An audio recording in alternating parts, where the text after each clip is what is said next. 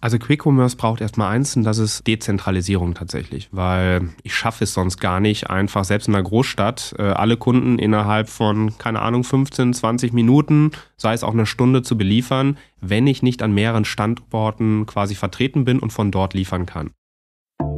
Jeder redet immer von Standardsoftware. Was heißt Standardsoftware? Meistens äh, bedeutet das für Händler, ich muss mich an den Standard anpassen, weil sonst wird es teuer oder ich kann es irgendwann nicht mehr upgraden, ich kann es nicht mehr ich kann es nicht mehr managen, ich kann es nicht mehr maintain.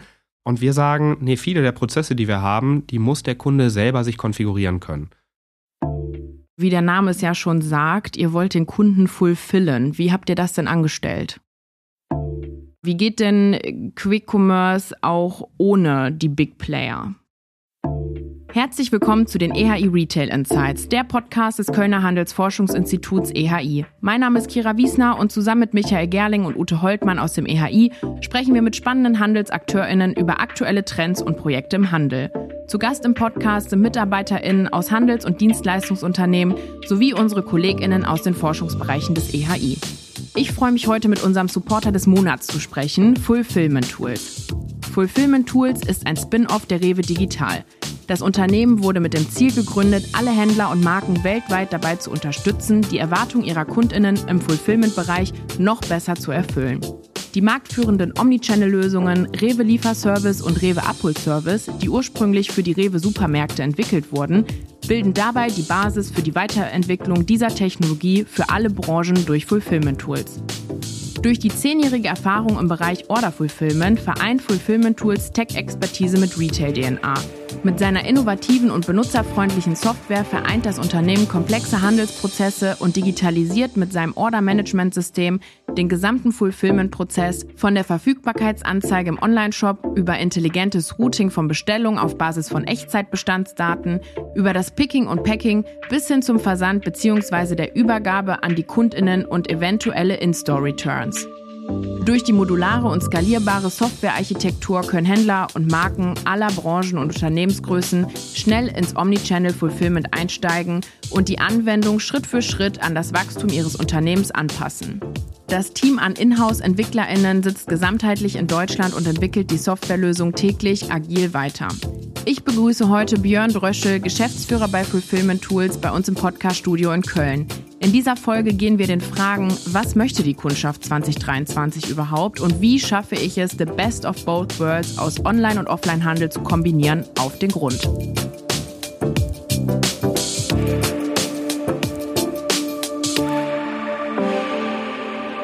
Herzlich willkommen bei den EHI Retail Insights, Björn. Ja, schön, freut mich dabei sein zu dürfen. Wir sitzen uns hier gegenüber in unserem Podcast-Studio in Köln. Schön, dass du da bist. Köln, schön, Heimatgefühle kommen da auf. Ja.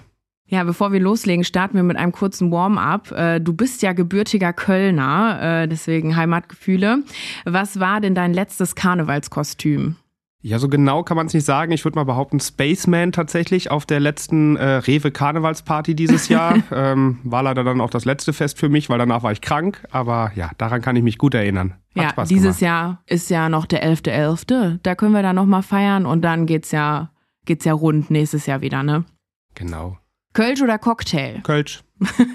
das ist schnell. Was machst du, um den Kopf frei zu bekommen? Sport, tatsächlich. Verschiedenste Sachen, um einfach mal durchschnaufen zu können. Das hört sich gut an. Mein inspirierender Mentor ist. Ja, gute Frage. Keiner und jeder würde ich fast schon antworten, weil tatsächlich ich irgendwie feststellen durfte, nobody is perfect und äh, versuche mir da irgendwie von jedem so ein bisschen was abzugucken, was mich so inspiriert. Aber ich habe noch nicht das gefunden, wo so, das ist mein Mentor, sondern viele Leute, denen ich begegne, irgendwie, die haben was, was ich vielleicht auch gerne mal hätte. Das ist ja vielleicht auch schon inspirierend, dass du das so siehst. Ja, wir sprechen heute über das Zusammenspiel von Online- und Offline-Handel und wie man den Kundenbedürfnissen bei diesem Zusammenspiel gerecht wird. Fulfillment Tools ist aus der Rewe Group entstanden. Wie kam es zu der Gründung?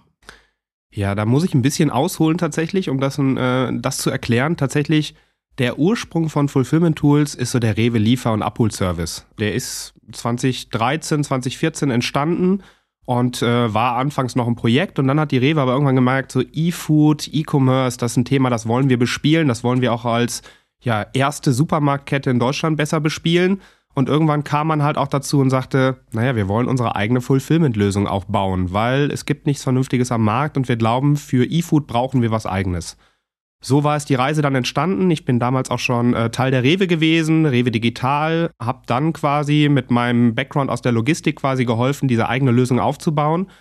Und dann kam ein zweiter Effekt dazu. Die Rewe hatte in äh, Commerce Tools investiert, äh, auch schon relativ früh, 2014 und 2019 anteilig verkauft und hat dann auch als Rewe, als Handelskonzern, der ja eigentlich äh, Lebensmittel verkauft, festgestellt, mit IT kann man auch Geld verdienen. Und das ist ein echt großes Geschäft, ein großes Business. Und hat sich dann überlegt, wir wollen nochmal so eine Erfolgsstory mit Commerce Tools schaffen, aber diesmal von innen heraus. Und was gibt es da an Lösungen, die der Markt eigentlich braucht, um eben so Sachen wie Omnichannel besser betreiben zu können? Und man kam relativ schnell auf die Fulfillment-Lösung, die wir damals für uns selber, für die Rewe gebaut hatten und sagte, das braucht doch eigentlich jeder. Also es gibt Shopsysteme da draußen wie Sand am Meer, aber richtig gute Fulfillment-Lösungen für Omnichannel, die fehlen noch. Und das können wir, das ist unsere Expertise. Lass uns versuchen, das selber aufzubauen, daraus ein Geschäftsmodell zu schaffen. Lass uns Fulfillment-Tools gründen. Und so sind wir dann entstanden 2020. Ja, und wie der Name es ja schon sagt, ihr wollt den Kunden fulfillen. Wie habt ihr das denn angestellt? ja, wieder Bezug nehmen tatsächlich auf die Rewe. Ne? Ähm, es geht ja darum, der Kunde bestellt und es gibt verschiedenste Möglichkeiten, wie ich die Ware bekommen möchte.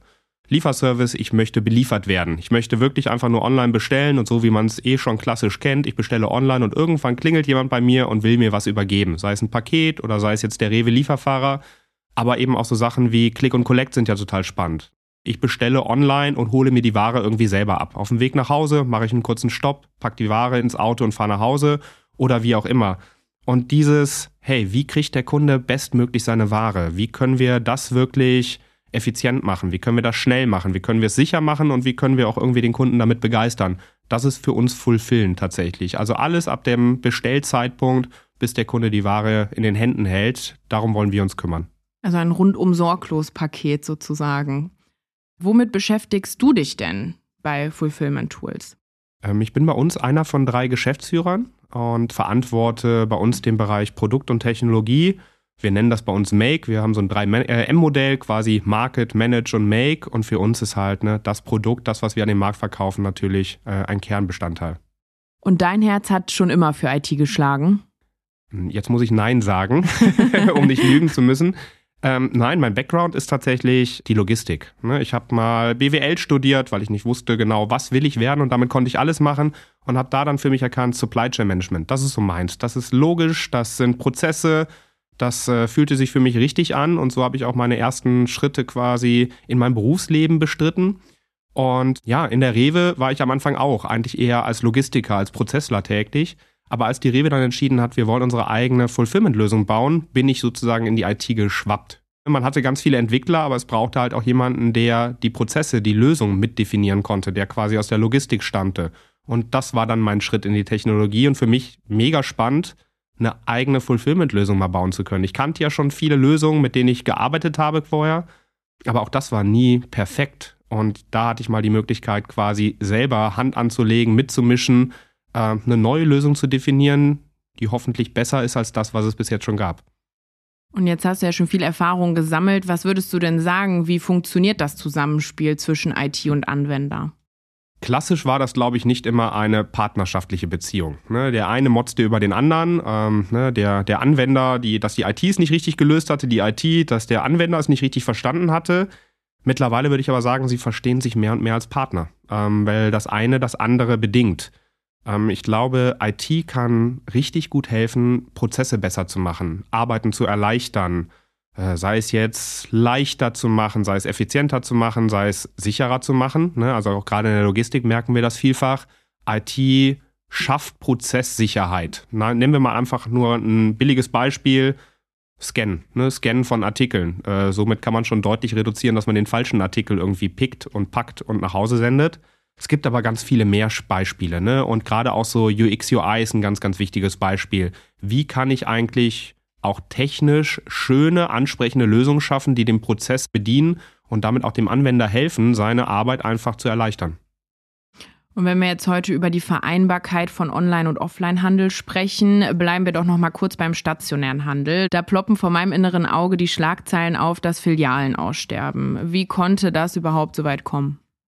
Erstmal vorab glaube ich, Filialen sind immer noch wichtig. Der stationäre Handel, der ist jetzt nicht tot, sondern ich glaube, der muss sich neu erfinden. Gerade jetzt zu Corona-Zeiten hat man ja auch einfach gesehen, wie schnell dann plötzlich mal Stopp sein kann ne? und was dann passiert und ähm, wie wenig sich auch der stationäre Handel zu Beginn zumindest ähm, selber helfen konnte. Also Filialen waren geschlossen, sie konnten kein Geschäft betreiben, weil sie einfach noch nicht digital aufgestellt waren. Und ähm, ich glaube, das ist ein großer Punkt von stationärem Handel. Er hat sich nicht so schnell weiterentwickelt, wie es vielleicht die Kundschaft getan hat, weil jeder von uns nutzt ein Handy, jeder informiert sich digital. Und so häufige Erlebnisse, sich in die Filiale zu begeben und dann ist dort die Ware nicht. Oder ich habe auch nicht mehr das Erlebnis wie früher, weil es keine Beratung mehr gibt, etc. etc. Das sind alles so Schwachpunkte. Und eben, ne, ich kann mich häufiger beliefern lassen. Ich kann bei Amazon bestellen, ich kann bei Zalando bestellen wo auch immer, das nimmt natürlich auch Umsatz weg. Also von daher, glaube ich, müssen sich einfach Filialen für die Zukunft neu erfinden. Ja, und E-Commerce-Markt boomt. Wie bekommt man denn the best of both worlds, also stationär und online zusammen? Ähm, ich glaube, online macht ja schon vieles gut ne, und macht vieles richtig, kann aber eben auch nicht alles abbilden. Und da braucht es den stationären Handel weiterhin. Nehmen wir mal sowas wie, wie oft erlebt man selber Fehlkäufe? Ich habe was bestellt, ich mache das Paket auf, keine Ahnung, eine Hose, ich versuche sie anzuprobieren. Eigentlich die Größe, die ich immer kaufe, aber viel zu eng oder viel zu groß oder Farbe passt nicht. Oder eben auch irgendwie, ich kaufe wirklich Schrottware. Ne? Und das passiert mir nicht, wenn ich stationär hingehe, wenn ich mich vorher beraten lasse, wenn ich es anfühlen kann, ähm, das sind alles Prozesse, die kann ich online irgendwie abbilden, aber eben nicht so gut, wie es eigentlich der stationäre Handel machen kann, wie es die Mitarbeiter vor Ort auch machen können. Ne? Also die, die wirklich häufig noch Experten sind.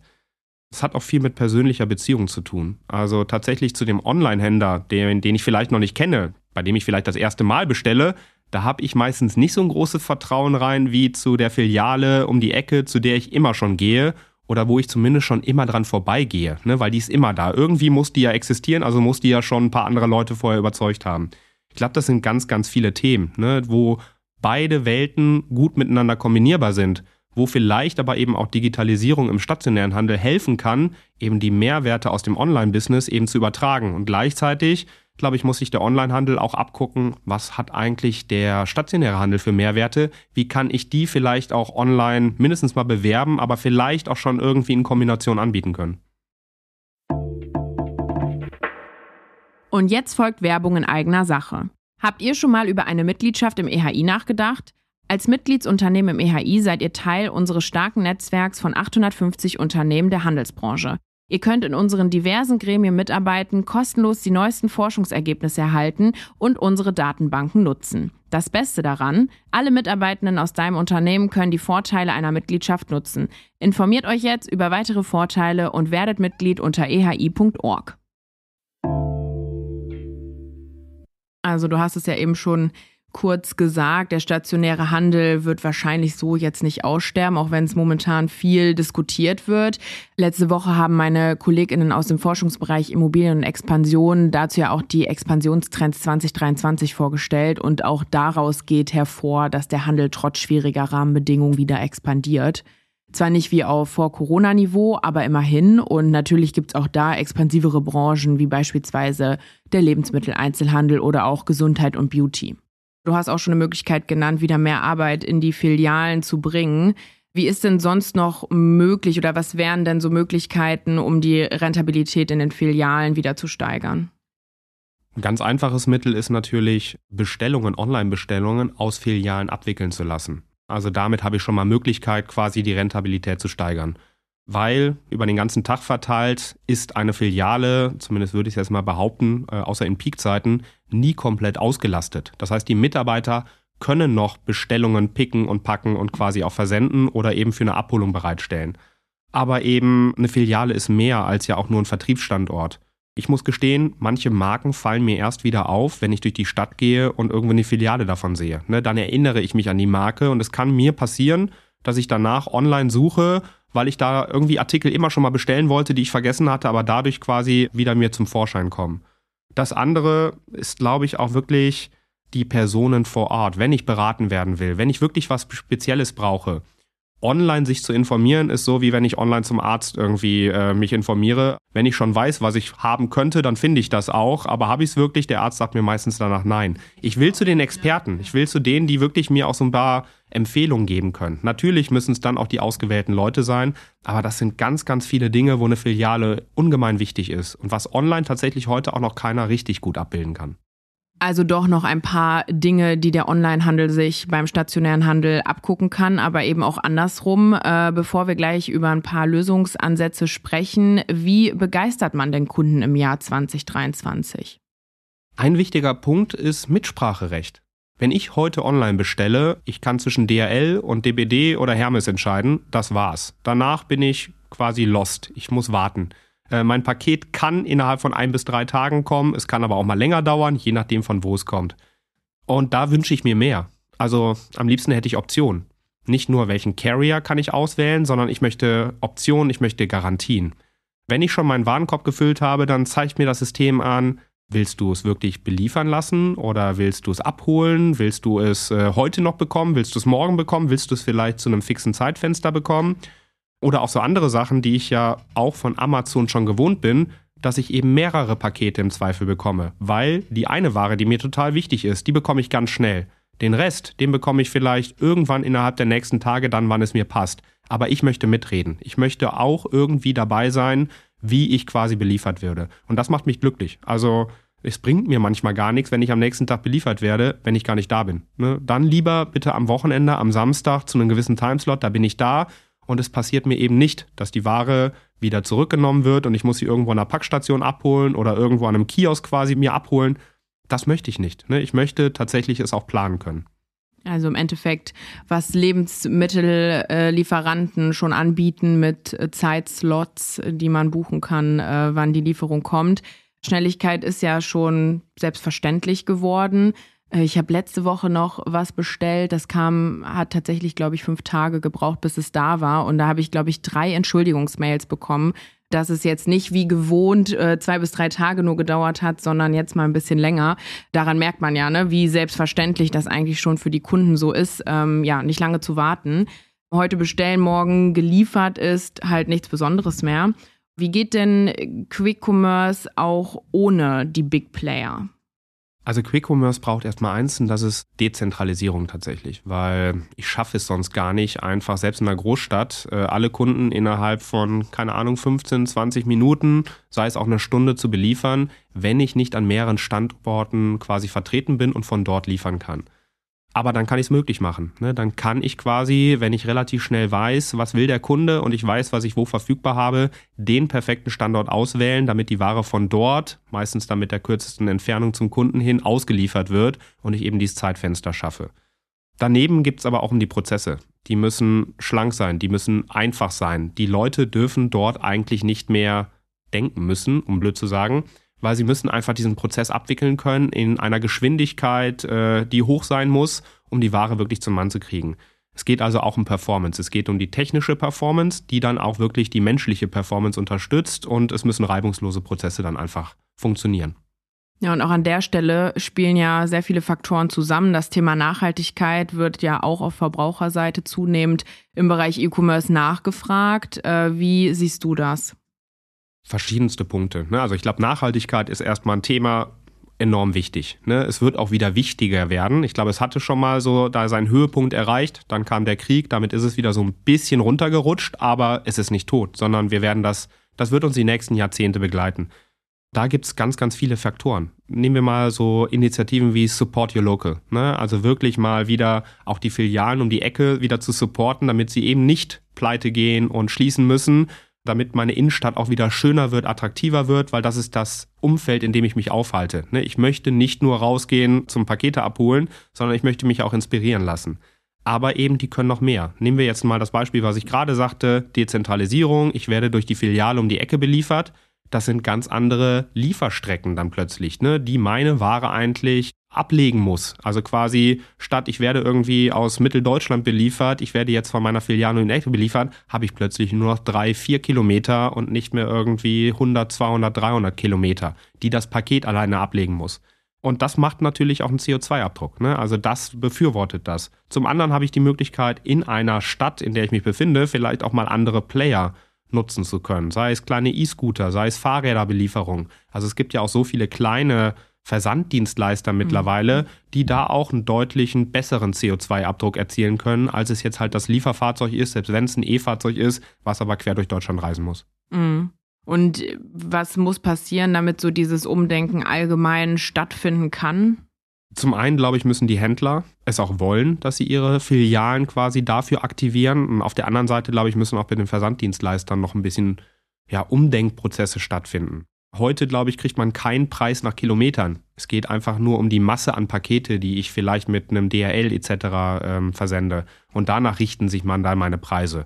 Ging es aber nach Kilometern, ging es wirklich auch um ja, CO2-Kosten, die ich produziere. Glaube ich, könnten ganz andere Preise auch erzielt werden. Und damit kann man dieses ganze Thema auch weiter pushen. Ne? Also ich glaube, das sind so Themen, die kommen. Ne? Und die Diskussion führen wir auch schon, sowohl mit Händlern auch als mit Versanddienstleistern. Aber die Geschwindigkeit, glaube ich, die muss dann noch erhöht werden. Ein ganz großes Thema ist ja auch die Transparenz. Äh, die fehlt noch an vielen Ecken. Wir haben im Vorgespräch ja kurz drüber gesprochen, dass es leider erst wenige Geschäfte gibt, bei denen ich online sehen kann, ob mein gebrauchtes Produkt in der Filiale vorhanden ist, in welcher Menge es vorhanden ist, ähm, wo es vielleicht vorhanden ist. Es gibt bereits Ansätze, aber wie könnt ihr diesen Prozess verbessern? Ein bisschen verstehen wir uns auch immer so als Datenkrake, weil wir wirklich vieles wissen. Ähm, wir wissen, welche Standorte es gibt, was der Standort für ein Typ ist. Also ist es eine Filiale, ist es ein Lager, ist es äh, whatever. Wir wissen, wie viele Leute dort normalerweise arbeiten, also kennen auch so ein bisschen Kapazitäten. Wir wissen, welche Produkte wo verfügbar sind. Und das sind ja alles Informationen, die man auch in Kombination natürlich irgendwie via einer Google-Suche bereitstellen kann. Mhm. Weil ich möchte mich informieren. Lohnt es sich jetzt gerade überhaupt zur Filiale zu gehen? Daneben gibt es ja heute schon in Google äh, auch die Möglichkeit, dass ich quasi gucken kann, wie ausgelastet ist der Standort denn. Also ist da gerade viel los, ist da gerade wenig los. Das gepaart mit den Informationen, die wir bereitstellen können, kann man da wirklich gute Analysen fahren. Und das ist neben Fulfillment, glaube ich, auch ein ganz, ganz großer Informationscharakter. Wir wissen natürlich auch, wer wie bestellt. Also das heißt, wir können ja auch dort quasi die Nachfrage, die Masse auch so ein bisschen leiten, ne? dass wir es nicht äh, überstrapazieren. Das Netzwerk oder auch die Filiale, also die Menschen, die da vor Ort arbeiten, auch das können wir regulieren, ne? dass nicht eine Filiale alles bekommt und die geht unter und die andere, die die ganze Zeit eigentlich Zeit hätte, wartet und ähm, ja, da fliegen Heuballen herum etc. Das schöne bildliche Beispiel dafür. und ich glaube, das sind alles Prozesse, wo man wirklich viel auch mit Digitalisierung helfen kann, sowohl für den Endkunden, aber eben auch den Händler selbst.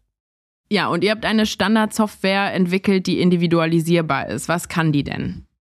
Viel, aber eben konfigurativ. Nein, ähm, das ist eben das, was IT gerade auch so ein bisschen ausmacht oder ausmachen wird in Zukunft. Jeder redet immer von Standardsoftware. Was heißt Standardsoftware? Meistens äh, bedeutet das für Händler, ich muss mich an den Standard anpassen, weil sonst wird es teuer oder ich kann es irgendwann nicht mehr upgraden, ich kann es nicht mehr, ich kann es nicht mehr managen, ich kann es nicht mehr maintainen. Und wir sagen, nee, viele der Prozesse, die wir haben, die muss der Kunde selber sich konfigurieren können. Beispiel ist einfach, wie will der seine Bestellungen durch unser System routen lassen? Also geht es wirklich um Geschwindigkeit für den Endkunden? Geht es aber vielleicht auch manchmal um Kosten, ne, um Händlerkosten, aber eben auch Kosten für den Endkunden, weil danach wählen wir vielleicht den Versanddienstleister aus, danach wählen wir vielleicht die Versandzeiten auch aus, äh, um die Kosten einfach zu minimieren. Es geht um Auslastung tatsächlich. Also er selber hat bei uns Schieberregelungen, wie er unser DOMS quasi nutzen möchte. Und äh, wir arbeiten genauso daran an äh, Simulation, damit er seine aktuelle Einstellung auch immer wieder challengen kann. Also es gibt da verschiedenste Möglichkeiten. Aber eben jeder Standort sieht ja auch anders aus. Also ne, ich komme aus dem Rewe-Konzern, geht man hier äh, in Köln mitten in der Stadt in den Rewe, dann ist das meistens ein kleiner Marktrewe, eine Stadt äh, geht man irgendwie auf dem Land, ist das ein XXL-Rewe. Je nachdem, wo ich mich befinde, kann ich ganz, ganz anders Fulfillment betreiben. In dem einen kann ich vielleicht nur eine Bestellung gleichzeitig picken, in dem anderen könnte ich mehrere Bestellungen gleichzeitig picken und habe damit ganz andere ja, Effizienzsteigerungen. Und auch diese Prozesse soll jeder Händler, aber eben auch jeder Standort für sich definieren können. Und vielleicht auch in einem Standort kann ich anhand von Auftragstypen festlegen, wie ich den Prozess steuern möchte. Und das alles eben ist für uns wichtig, dass nicht wir das immer wieder machen müssen und einstellen müssen und im Endeffekt sind wir dann das Bottleneck, was jeder mhm. Händler hat, sondern er kann sich das selber einstellen, definieren, er kann rumspielen, er kann also auch Änderungen mal vornehmen und das ohne Change Request, der viel Geld kostet. Und das macht halt Software auch in Zukunft aus. Ich möchte nicht für neue Versuche, neue Ideen viel Geld in die Hand nehmen müssen, um dann zu erkennen, klappt ja doch nicht. Und das war, das war rausgeschmossenes Geld, sondern ich möchte eben ausprobieren können. Ich möchte eben in dieser Flexibilität, in der wir uns gerade befinden, in dieser Schnelligkeit, mitbewegen können. Und dafür muss ich halt auch mal was ausprobieren. Aber ich möchte es dann vielleicht auch wieder abschalten können und neue Dinge ausprobieren können. Ja, und ein großer Unterschied äh, zwischen stationärem Handel und Onlinehandel hast du vorhin ja schon angesprochen. Äh, der Service. Es gibt schon diverse Angebote beim Online-Shopping, beraten zu werden, Klamotten anzuprobieren, äh, etc. Das sind aber ja meistens nicht die Fachverkäufer, die ich dann im Laden finde. Wäre das denn grundsätzlich denkbar in Zukunft? Absolut. Und tatsächlich, da sind wir auch schon dran, weil Services ist viel ne? und es, die Bandbreite ist riesig. Also sei es jetzt wirklich um Beratung ne? für einen Artikel, für ein Produkt etc. Sei es um Beratung, wenn ich zum Beispiel eine neue Küche brauche. Ne? Und da gibt es ja viele Produkte, die da quasi zum Einsatz kommen. Ähm, und das brauche ich natürlich auch. Und da will ich eine gute Beratung haben. Ne? Und ich möchte vielleicht auch verschiedene Varianten auswählen können. Es gibt aber auch Services wie ich muss meine Hose anpassen, ich muss sie kürzen lassen, ähm, ich möchte mir eine, eine Uhr gravieren lassen oder einen Ring gravieren lassen. Also all das versteckt sich bei uns unter Services. Und wie kann ich das on und offline wirklich perfekt zusammenbringen? Also wie kann ich online die Services auswählen lassen? Wie kann ich es aber auch quasi digitalisieren für den Prozess, der nachher vor Ort stattfinden muss? Und das ist so eine Welt, wo ich sage, wenn wir das omnichannel-mäßig noch richtig gut zusammenbringen, dann haben wir Omnichannel schon einen ganzen Schritt vorangebracht. Weil bis jetzt ist Omnichannel immer nur, ich kaufe online und es wird irgendwie vielleicht mhm. auch über die stationären Filiale abgebildet. Aber eben dieser ganze Service-Gedanke, der heute wirklich das A und O auch noch vom stationären Handel ist und wirklich das, was auch so ein bisschen dieses Erlebnis ausmacht, das schaffen wir online noch nicht so gut. Und da sind wir dran und äh, auch mit vielen Partnern dran, weil das der nächste Schritt. Mhm. Und die Peak Season steht bald wieder vor der Tür. Black Friday, allgemein Black Week und Weihnachten. Ich persönlich bin zwar immer früh dran und gucke dann meistens dabei zu, wie die Leute um mich rum kurz vor Weihnachten äh, sich noch alle stressen. Aber am 23. Dezember ist die Innenstadt auf jeden Fall voll. Äh, Händler suchen Aushilfen zum äh, Geschenke verpacken. Ähm, Gibt es ja jetzt schon überall ähm, ja, Gesuche. Bei den ganzen Online-Bestellungen sieht das ja auch nicht anders aus. Wie könnt ihr denn an der Stelle unterstützen? Ich bin ja als Logistiker tatsächlich, kennt das glaube ich jeder, ne, mit dem man da spricht, versuch mal vor Weihnachten, vor Black Friday noch zusätzliches Personal zu finden. Also ich glaube gerade da rund um Kassel, wo die ganzen großen Lägern klassischerweise standen in Deutschland, weil es so genau in der Mitte war, die konkurrieren gegenseitig um die einzelnen Kräfte, die es noch gibt. Und das muss kein gelerntes Personal sein. Da ist jeder, der zwei äh, Hände und zwei Füße hat, ist sehr herzlich willkommen, um einfach anpacken zu können. Das funktioniert also nicht. Das kann ich nicht weiter skalieren. Es gibt Automatisierung, die ich nutzen kann, aber ähm, auch da muss ich immer wieder aufpassen. Die ist dann vielleicht zu so Peakzeiten, ist die ausgelastet, aber sonst nicht. War also auch ein teures Investment. Ne? Auch da muss ich skalieren können. Und das macht es halt. Wenn ich meine Filialen einbinde, kann ich einfach viel, viel schneller viel Masse schaffen. Nehmen wir mal einen Händler, der einfach 100 bis 1000 Filialen hat und jede Filiale macht am Tag noch fünf Online-Bestellungen, kann sie abwickeln. Da ist richtig Volumen dahinter, ne? was mir gerade in diesen Peakzeiten helfen kann. Wenn ich dann noch dran denke, dass das eher lokale äh, Bestellungen sind, die ich dadurch abwickeln kann, belaste ich auch nicht zusätzlich das DHL-Netz in der Form, sondern ich kann es wirklich noch schaffen, innerhalb von ein bis zwei Tagen zu beliefern, also vom 23. auch noch auf den 24.12. Und das ist halt das, was wir auch bieten. Ne? Also erstmal diese Transparenz, welche Standorte habe ich, welche Kapazitäten habe ich, welche Verfügbarkeiten habe ich, aber eben auch da zu gucken, wie sind diese ausgelastet und dementsprechend die Bestellungen zu verteilen, um eben andere Netze nicht noch zusätzlich zu belasten. Und damit kann ich viel mehr schaffen. Damit kann ich auch wirklich diese Erwartungshaltung, hey, ich bestelle online und möchte es schnell, auch in diesen Zeiten weiterhin treffen. Ja, das sind auf jeden Fall viele Punkte, um den Kunden dann im Endeffekt zu fulfillen. Danke dir, dass du heute mein Gast warst. Ich bin auch pro stationärer Handel und ich hoffe, ihr könnt da noch für viele Kundinnen, aber auch für den ganzen Handel allgemein viel tun. Und ähm, ja, sage an dieser Stelle Danke und bis zum nächsten Mal. Ganz, ganz lieben Dank. Hat mich gefreut, Kira. Das war eine weitere Folge der EHI Retail Insights. Danke fürs Zuhören. Bis die nächste Folge erscheint, könnt ihr ja in bereits erschienene Folgen reinhören. Meine Empfehlung heute, Folge 80 mit Tam Oil und der Frage, wie die Tankstelle der Zukunft aussieht. und Folge 74 mit Realcore und dem Thema digitale Plattform. Bis zum nächsten Mal.